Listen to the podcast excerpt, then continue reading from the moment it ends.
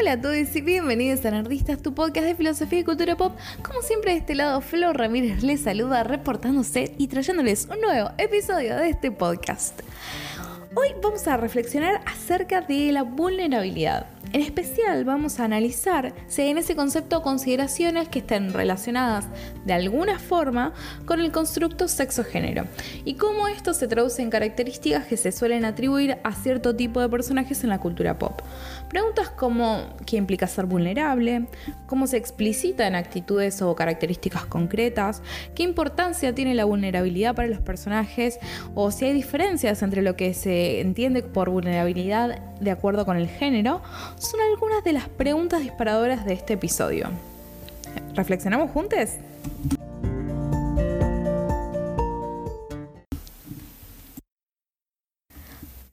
Algunos de ustedes se dio cuenta que la semana pasada no tuvimos episodio nuevo de Nerdistas. Y la verdad es que venía bastante bien con la regularidad de los posteos, con la subida de nuevo contenido, porque estaba subiéndose los lunes, cada 15 días. Eh, creo que a las 10 de la mañana tenían programadas las, eh, las subidas de nuevos episodios y se estaba manteniendo bastante bien. Para quienes me siguen hace un tiempo, saben de que esto no suele ocurrir con tanta frecuencia, ¿no? Es algo que si siempre trato de hacer, pero que nunca lo puedo mantener durante mucho tiempo. Entonces, eh, venía todo bárbaro y de repente la semana pasada tuve un pequeño inconveniente que en realidad no fue un inconveniente. Eh, los que me siguen en redes sociales tal vez lo hayan leído. La cuestión es que decidí retrasar la grabación de este episodio porque estaba esperando que me llegara un nuevo micrófono. Espero que esta inversión que hice en esta pandemia eh, traiga como consecuencia un resultado sonoro mucho de mucha mayor calidad. Espero que me escuchen mejor y que esto se note. Es muy probable que en los próximos episodios eh, se, se, note más la diferencia, en particular porque espero tener un poco más de herramientas para poder em, nada, manejar toda esta cuestión del sonido que eh, me excede bastante, por lo menos ahora. Pero quería compartirlo con ustedes porque, bueno, la realidad es que ahora que estamos trabajando mucho desde casa, eh, yo sé que muchos de ustedes me están escuchando desde México, eh, principalmente porque es increíble, es algo que siempre me, encanta ver cuando empiezo a ver las, los lugares de donde me escuchan. Hay un montón de, lugares que, digo como, wow, qué interesante que alguien de, de estas regiones me esté escuchando, pero creo que algo así como el 70 y pico por ciento de las personas que me escuchan están en México, así que les cuento un poquito. Acá en Argentina eh, estamos todavía en cuarentena, en realidad en esta idea de un distanciamiento social preventivo y obligatorio, por lo cual la circulación está bastante restringida, no podemos ir a, hacer demasiadas actividades afuera y cosas como por ejemplo los colegios eh, están operando a distancia, nada más de los trabajos obviamente. Y como creo que les conté, eh, yo empecé este año a dar clases de filosofía en un colegio secundario y ahí nos dejaron elegir a nosotros, digamos, o de proponer en realidad formas en las cuales podíamos hacer lo que se llama el plan de continuidad pedagógica, en la cual lo que se busca es que los chicos sigan adquiriendo conocimiento y que puedan estar en contacto con los contenidos correspondientes a sus años lectivos, pero desde su hogar. Entonces, la forma en la cual lo estoy haciendo es un podcast. Por lo tanto, me pareció un muy buen momento para juntar esa cuestión que tiene que ver más con lo laboral y nerdistas, que es mi gran hobby, digamos, y tratar de invertir un poco en mejorar la calidad en lo que respecta al sonido.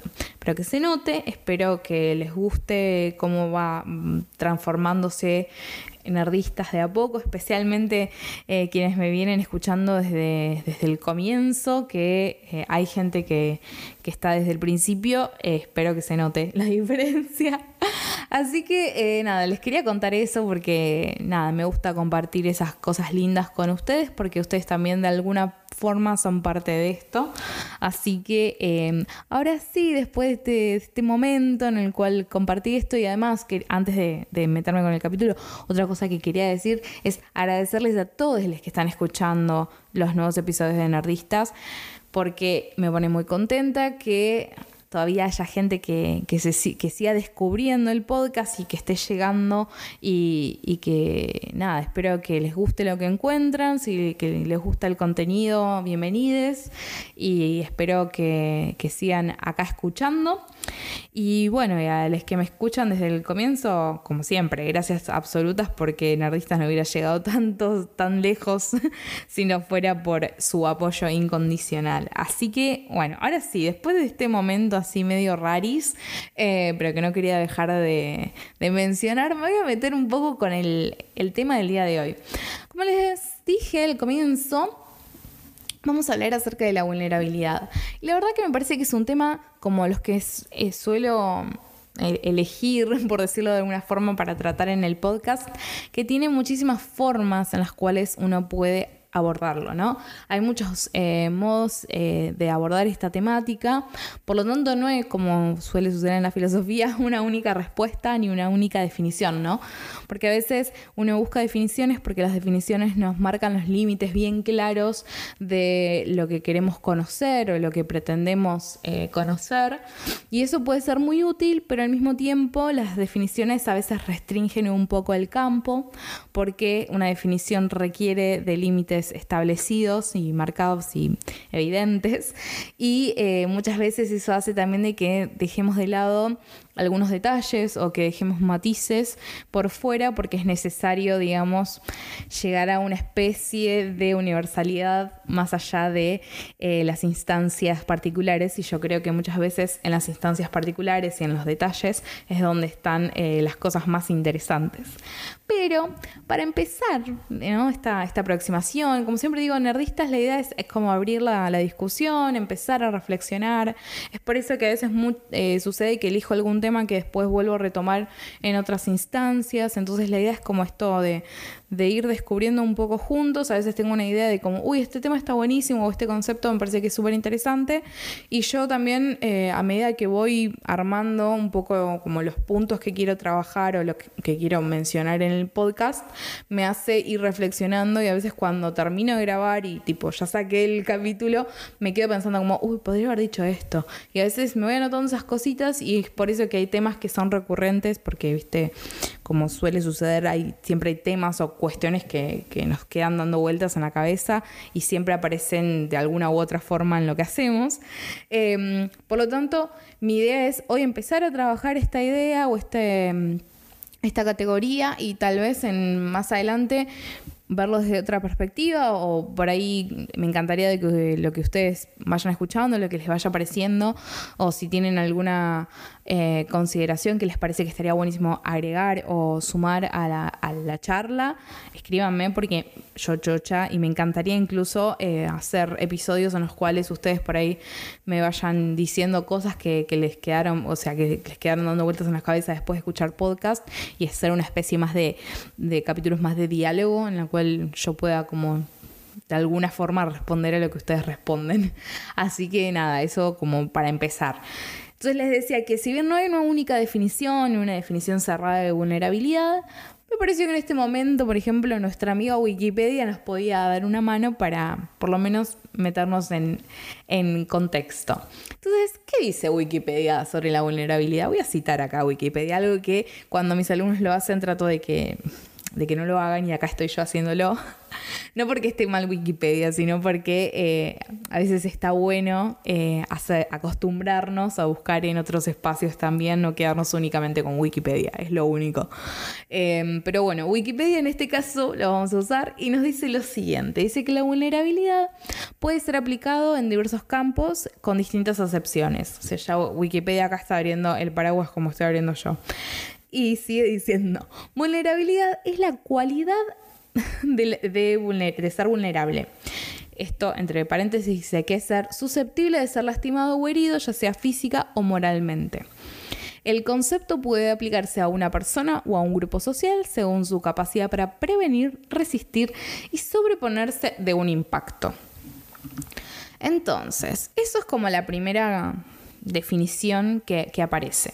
Pero después, bueno, desarrolla un poquito más esta idea de la vulnerabilidad social, ¿no? Donde obviamente entran en juego las cuestiones de, bueno, los grupos sociales que son más vulnerables, es decir, que son marginalizados y demás, que de alguna forma vamos a retomar después esas, esas consideraciones, pero me, me reinteresó cuando em, hace Wikipedia la, acepción dentro de la informática, ¿no? Dice, eh, las vulnerabilidades en la informática son puntos débiles de un sistema informático que permiten que un atacante comprometa la integridad, disponibilidad o confidencialidad de este sistema, ¿no?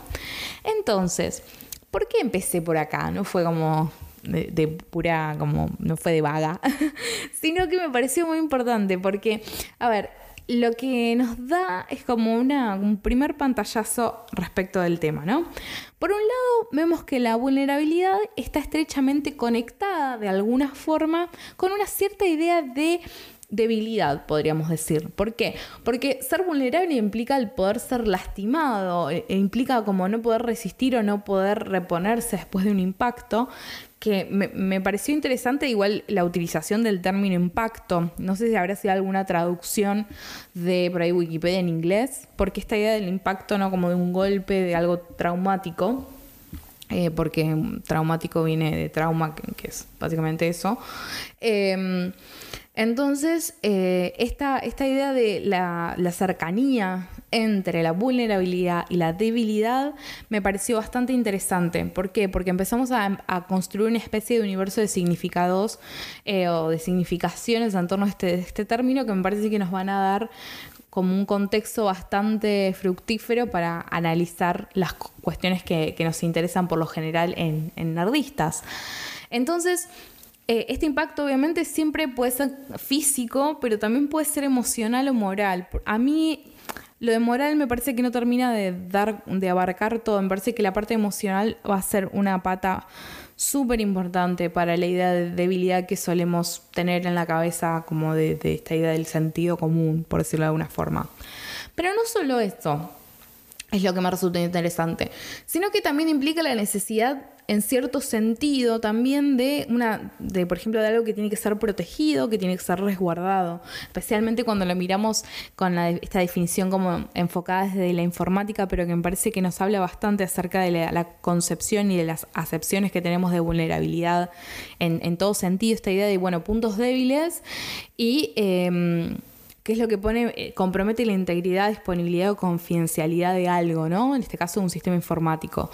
Pero, que, digamos, ¿qué es lo que se tiene que hacer ante un punto débil? Bueno, se tiene que proteger, ¿no? Se tiene que resguardar para poder mantener esa integridad del sistema o de, o de lo que fueron. Lo podemos incluso pensar en términos sociales. Entonces, por ejemplo, a ver, como tirando un ejemplo medio eh, de, así sacado de la galera, pero me parece que, es, eh, es pertinente. Si pensamos en la situación actual de la pandemia, ¿no?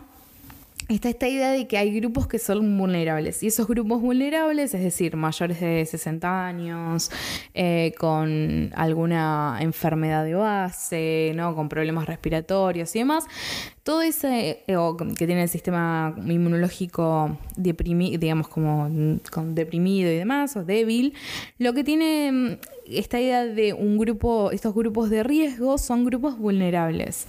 Entonces, ¿qué es lo que se suele hacer? Se trata de, eh, como está sucediendo acá con eh, la cuarentena, se está tratando de resguardar y de proteger a esos grupos que están más expuestos a los peligros, en este caso el COVID-19. Entonces, se toman medidas a nivel social, a nivel, digamos, en este caso, desde el Estado para prevenir y proteger a estos grupos. Esta es una, posible eh, como respuesta ante la vulnerabilidad, ¿no? Ante la vulnerabilidad, la protección. Pero obviamente que no es el único modo, porque lo que vemos también es que en distintas partes del mundo las formas en las cuales los estados están decidiendo proteger o no, o los modos en los cuales se protege eh, a estos grupos vulnerables, va cambiando de acuerdo a las necesidades de cada grupo y de cada sociedad. Entonces, em, esto me parece interesante porque nos da esta idea de, bueno, por un lado, la debilidad nos lleva a la idea de protección, pero al mismo tiempo la debilidad aparece como algo que es, que es despreciable, ¿no? Algo que es desprestigioso. Eh, digamos, y que implica casi esta idea de como de un, alguna especie de falencia o de problema de, en este caso, estos individuos que tienen estas condiciones de base que los hacen más susceptibles a eh, enfermarse.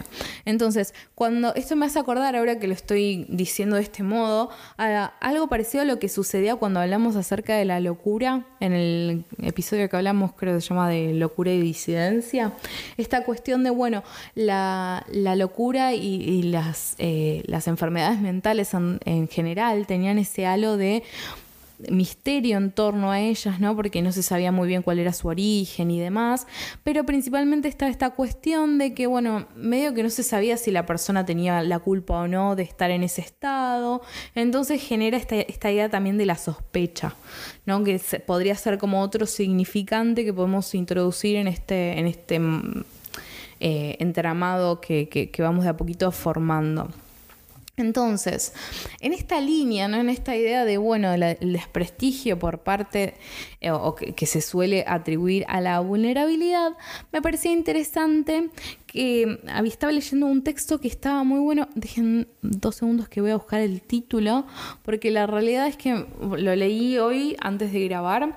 El, texto es un paper em, se llama la autora Pamela Sue Anderson em, y el texto se llama eh, Autonomy, Vulnerability and Gender, eh, es decir, autonomía, vulnerabilidad y género. Em, es de 2003. Y mm, ella hace toda una lectura súper interesante desde la autonomía, ¿no? Esta idea del concepto de autonomía, cómo está relacionado con eh, la, mm, la, vulnerabilidad en términos de la ética, que es como el campo de estudio que ella tiene. Yo la verdad es que no, leí más que esto de ella, me parece súper interesante algunos de los puntos que plantea, porque lo hace también desde una perspectiva feminista y digamos una crítica eh, posmoderna, si se quiere. Y el punto de partida es que, bueno, la, idea de autonomía, eh, dice, tiene un lugar privilegiado en la filosofía eh, de moral moderna, ¿no? Es algo bueno para los individuos y por eso también es algo que es promovido por parte del Estado. Pero la definición que hay de autonomía dice no, no hay un consenso, lo mismo que nos pasa con la definición de eh, vulnerabilidad. Dice, pero hay una consideración que dice que ha despertado el interés de la crítica, de la crítica perdón, feminista y también la crítica postmoderna a saber esta idea de que al ser autónomos es esta idea de ser capaz de vivir plenamente nuestros planes, proyectos y aspiraciones, y en este sentido, esta idea de escribir nuestra propia historia de nuestras vidas.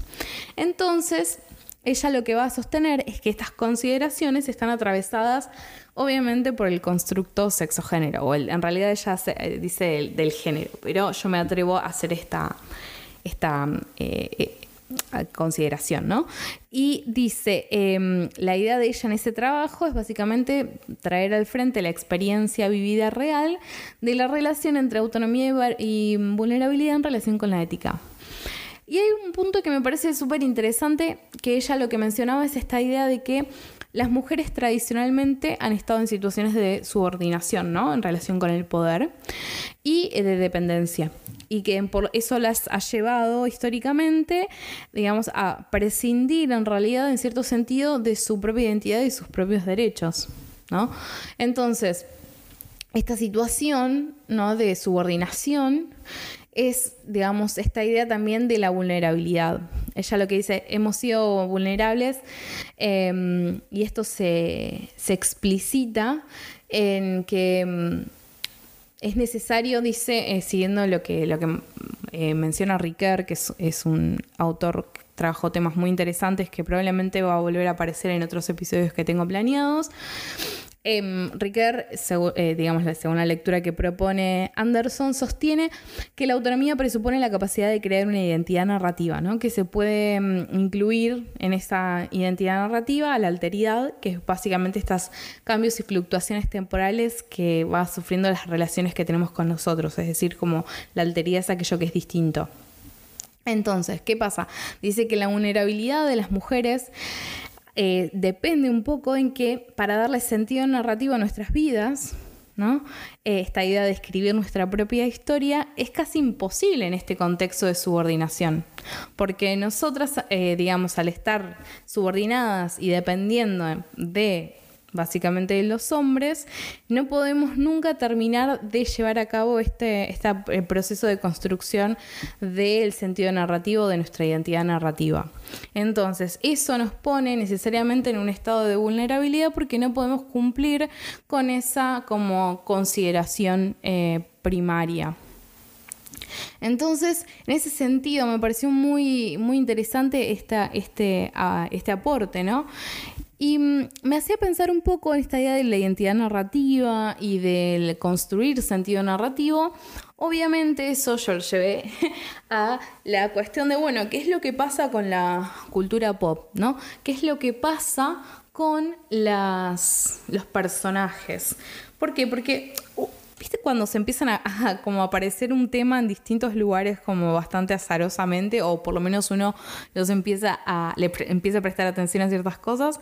Estaba escuchando mm, eh, un podcast que se llama How Story Works o Cómo funcionan las historias, eh, que es de Lani Diane Rich. Yo ya la he nombrado, tiene eh, unas cosas súper interesantes, hace unos súper análisis de Buffy, que es para mí una de las cosas más divertidas y también de todos los personajes y todas las, películas del MCU y demás. Ella es escritora, eh, escribió novelas y em, hace todo este análisis desde una perspectiva de la teoría narrativa, donde va explicando ¿no? los distintos elementos y empieza a hablar, no sé, ahora están eh, hablando sobre los personajes. Y em, escuché algo que decía ella que me pareció súper interesante y que tenía que ver un poco con esta que, que vengo como contando, ¿no? Que sostiene que la vulnerabilidad es un rasgo fundamental que tienen que tener los personajes. Porque básicamente es la vulnerabilidad lo que nos permite a nosotros, como espectadores, empatizar con los personajes, ¿no? Porque mm, sin vulnerabilidad nos es mucho más difícil encontrar como cierta cercanía o cierta correlación entre nuestras propias experiencias y las experiencias de los personajes. Imagínense eh, un personaje donde todo le saliera bien, donde fuera absolutamente perfecto, es como, es poco interesante. Y lo que voy a decir, em, que me parece que es, bastante iluminador, es eh, lo siguiente. Ella va a decir que hay tres grandes fuentes de vulnerabilidad, ¿no? Que todas las, eh, las cosas se pueden como reducir un poco a, tres, eh, ¿no? Como esta triada, que vendría a ser la identidad, el miedo y la vergüenza. Entonces, esto me, pareció muy interesante por lo siguiente, esta idea de, bueno, eh, ¿qué es lo que nos hace vulnerables? ¿Qué es lo que mm, implica en el caso de los personajes la vulnerabilidad? Y uno obviamente este tipo de consideraciones las podría aplicar más allá de los personajes, ¿no? Pero vemos que de alguna forma estos, estos focos o estos, eh, estas fuentes de vulnerabilidad que, mencionaba ella eh, tienen que ver con aquello que nos conecta y nos revela con los otros, ¿no? Porque eh, la idea de la identidad, el quién soy yo, es una fuente de vulnerabilidad. El miedo, ¿no? Y el miedo implica siempre un, otro o un peligro. Y la vergüenza, ¿no? son siempre cuestiones que me hablan de la otredad constantemente.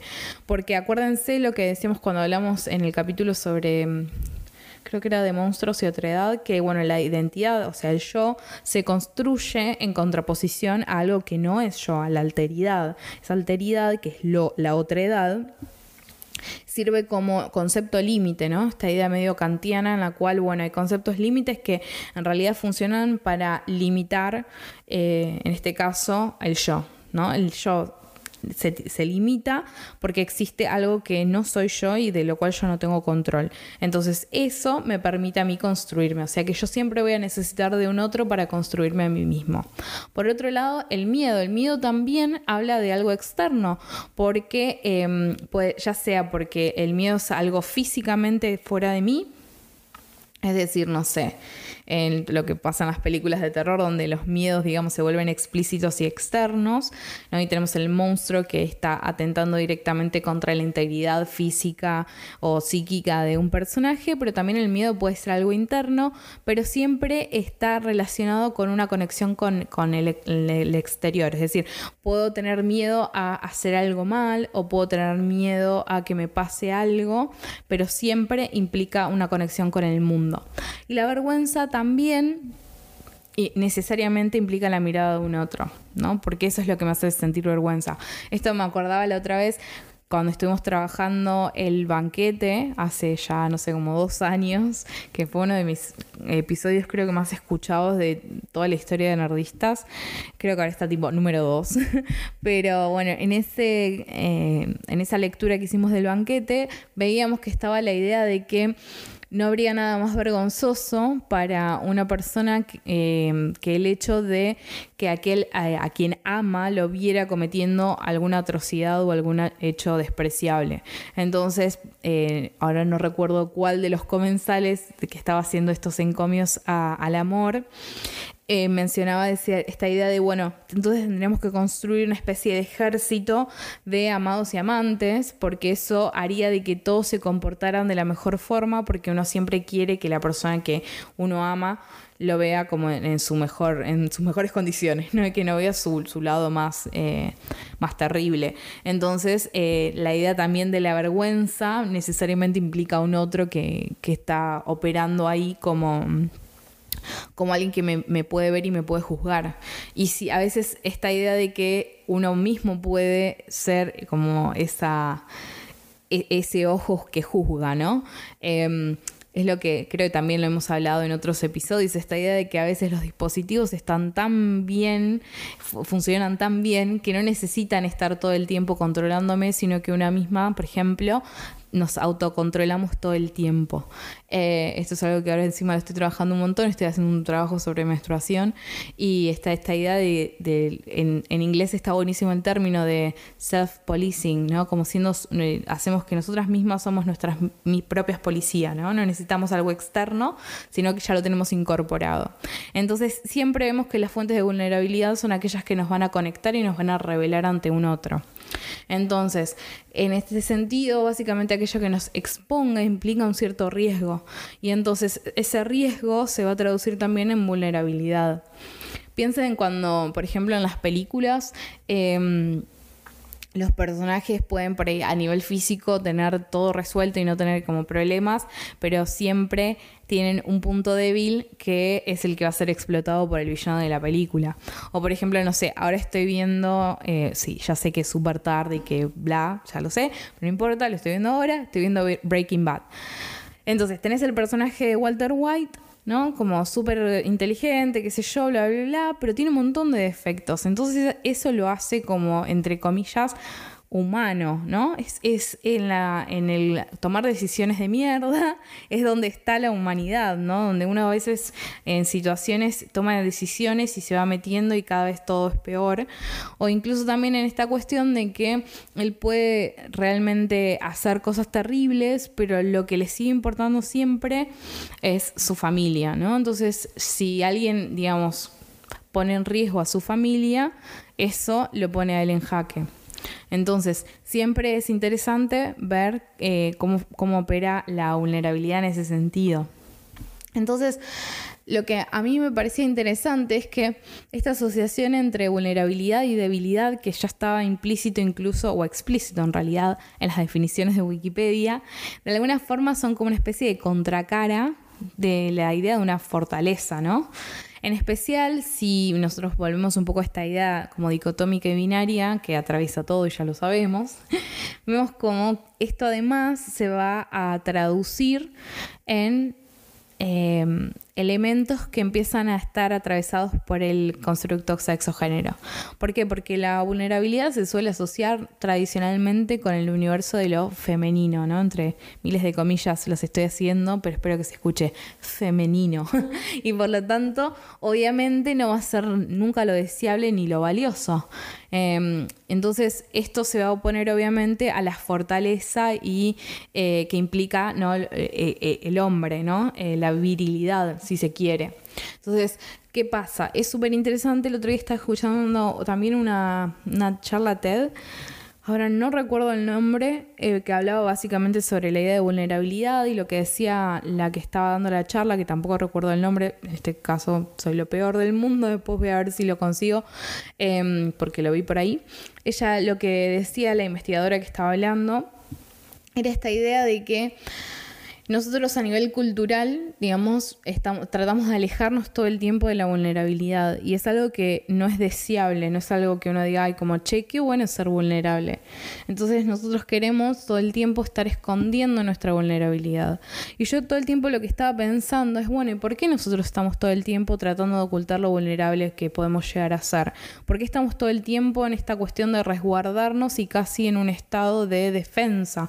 Porque eh, eso obviamente, si yo necesito como esconder un punto débil es porque estoy esperando un ataque del otro lado. Entonces, por un lado, me dio la idea de cómo vivimos en un estado de alerta absoluto, en la cual, digamos, mostrarnos cómo somos implica abrirnos también a la posibilidad de que nos lastimen y nos ataquen lo cual nosotros ahora que vivimos en una realidad completamente atravesada y como matizada todo el tiempo por redes sociales, sabemos de que cualquier persona es susceptible de, eh, violencia y, demás en el mundo de las redes sociales con una facilidad que a veces es realmente terrible.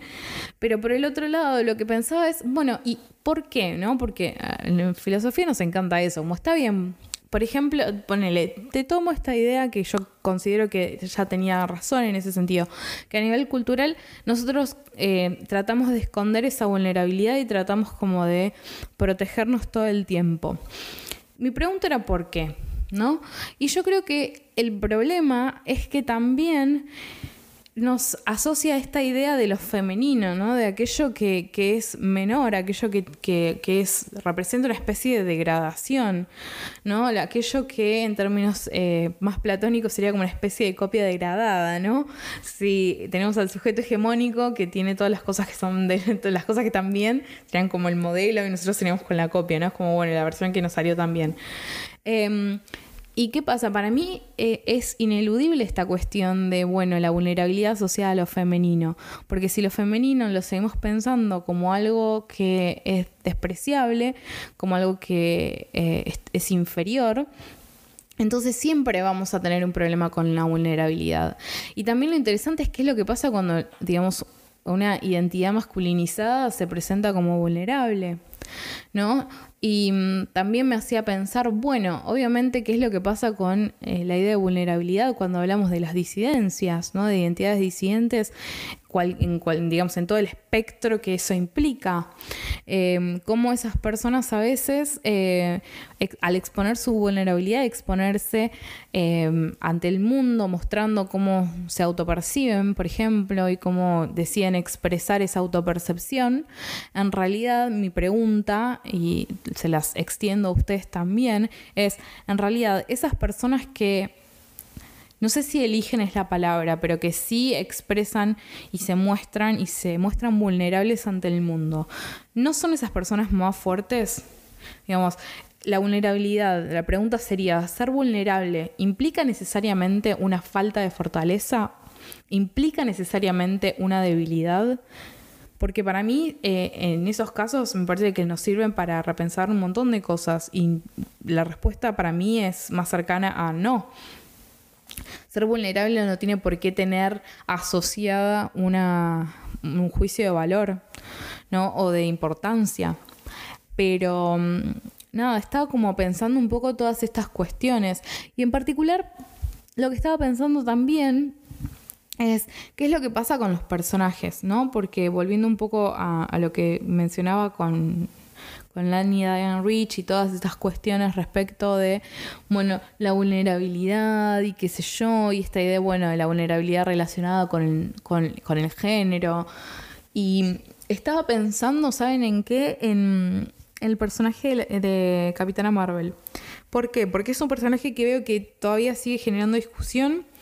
Em, es un personaje que muchos todavía eh, están en contra de, cómo fue utilizado y bla, bla, bla. Y mm, incluso eh, esta, autora, cuando hablaba en, el podcast en el cual analizaban Capitana Marvel, es ella con, con otro... Eh, con otro chabón ahí, me sale el nombre, ah, Joshua Unruh, que también sabe muchísimo sobre cómics y hace unas cosas increíbles. Si les repito, si saben inglés, vayan a escucharlo. Em, hablaban sobre el personaje de Capitana Marvel y Lani lo que decía es, bueno, que para ella el personaje no tenía vulnerabilidad, ¿no? Entonces eh, eso hacía de que ella no pudiera como conectarse con lo que le pasa a ese personaje, como que no, cuando no te interesa, viste, pasan las cosas y dices, la verdad que no me interesa nada de todo esto, y ella lo atribuye a que considera que no tiene vulnerabilidades. Entonces eso me hacía pensar a mí todo el tiempo y bueno, y entonces que hay formas en las cuales la vulnerabilidad se explicita, pero em, yo al mismo tiempo pensaba, bueno, tal vez la vulnerabilidad en el caso de Carol Danvers, para, porque para mí sí tenía, tiene vulnerabilidades, eh, se expresan distinto.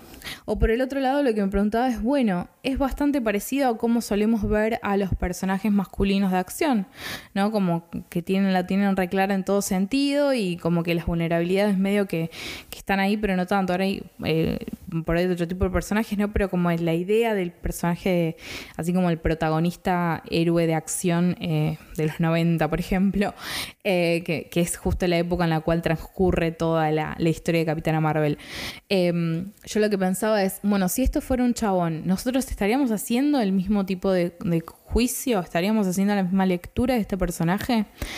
Yo sinceramente creo que no. Yo creo que uno espera que porque eh, estamos hablando de personajes femeninos, eh, se comportan de cierto modo y las características se expliciten y se hagan, digamos, como patentes de formas específicas y concretas. Eh, y me parece que cuando esas expectativas no se terminan de cumplir, a veces eso se lee como falta, en este caso, de vulnerabilidad. Esa es la lectura que yo hago, no estoy desestimando la lectura que, ella hizo, porque además, digamos, ella la puede sostener con argumentos muy interesantes y demás. Yo, eh, para mí... Eh, no, no estaba como completamente de acuerdo, pero me parece que está bueno incluso traerlo a colación porque justo además hicimos un, capítulo de Spotlight eh, dedicado completamente a Capitana Marvel.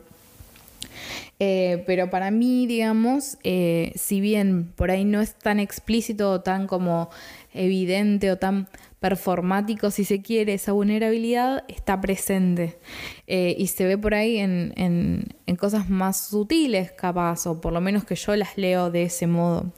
Entonces, nada, eh, es como para mí un tema súper interesante porque me llevó a mí a pensar un montón de, de cuestiones, ¿no? Eh, respecto de de los personajes, respecto del constructo sexo-género, de cómo esto se explicita en ciertas características o no, qué es lo que se espera también de, las mujeres y de los hombres y de otro tipo de identidades, digamos, disidentes en cualquiera de sus formas. Eh, se habla mucho de las expectativas que nosotros tenemos y esas expectativas también están atravesadas por esos mismos mecanismos y esos mismos dispositivos. Eh, así que no sé, es como que tenía todas estas ideas en la cabeza y estaba tratando de ordenarlas un poco para poder compartirlas con ustedes. Me encantaría saber qué es lo que piensan ustedes, en particular en lo que respecta a esta, esta como pregunta que se me ocurrió, eh, que me pueden responder eh, por redes sociales o por lo que sea, eh, si ser vulnerable implica necesariamente una falta de fortaleza. me encantaría saber qué es lo que opinan ustedes. Bueno, antes de irme, porque empecé a hablar y como tenía algunas notas y ahora veo que ya pasaron como casi, voy a decir, dije, voy a hacer un capítulo medio cortito, qué sé yo, y bueno, no sucedió. no sé qué prefieren ustedes, o sea, ustedes prefieren capítulos como los que suelo hacer de 40 minutos o un poco más, dependiendo del día, o les gustarían más cortos. No, no, me puedo comprometer a hacerlos mucho más cortos, por ejemplo, igual ahora que lo, que pienso. Pero bueno, nada, cuéntenme. Eh, pero bueno, antes de irme, les quiero recordar que si les gusta lo que hago acá en Nerdistas, me pueden dar una mano enorme siguiéndome en redes sociales. Me pueden encontrar siempre en Twitter, Instagram Facebook buscándome como Somos Nerdistas.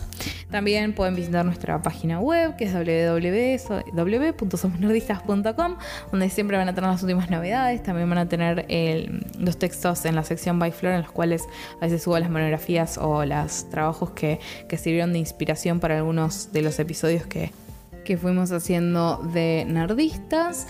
También Pueden encontrar todos nuestros episodios en Spotify, en iTunes, en Google Podcast, Teacher, Overcast, Breaker, Radio Public, Mixcloud y también en Anchor. Y en todos esos lugares, si me puedes dejar una review, es genial, porque es una forma súper, súper fácil de que muchas más personas encuentren el podcast y eh, nada, poder compartir lo que tanto nos gusta. Por otro lado, si estás escuchando en Anchor o también estás escuchando en cualquiera de las otras plataformas, puedes ir a Anchor y me puedes mandar un audio, un WhatsApp eh, con tus comentarios. Así, si por ejemplo decís, bueno, la verdad que escribir me da un poco de paja y yo te reentiendo, me puedes mandar un audio y yo lo puedo escuchar y después puedo ponerlo en el episodio y te puedo responder y sería hermoso. Así que también pueden hacer eso. Pero si decís, bueno, pero a mí hablar, escucharme, la verdad que no me copa, también me puedes escribir. Me puedes escribir a contacto arriba, somosnerdistas.com y ahí me escribís con toda la tranquilidad del universo. Yo me encanta recibir y responder todo porque soy medio obse de tener la, la casilla de correo eh, como limpita. Así que nada, eso. Y por el otro lado, si me quieren seguir a mí personalmente, me pueden buscar en todas las redes sociales como Floren, con 3O y 3E. Es un poco raro de decirlo, pero es fácil de recordar. Y por último, te invito también a pasar por patreon.com barra somos y colaborar con el podcast para ayudarme a seguir haciendo contenido como el que escuchaste en el episodio del día de hoy. Así que bueno, no te olvides de responder la pregunta por cualquiera de las vías que te dije y los espero la semana que viene. Sí, la semana que viene me quiero mantener en este especie de calendario de publicación, así que nos vamos a reencontrar la próxima semana.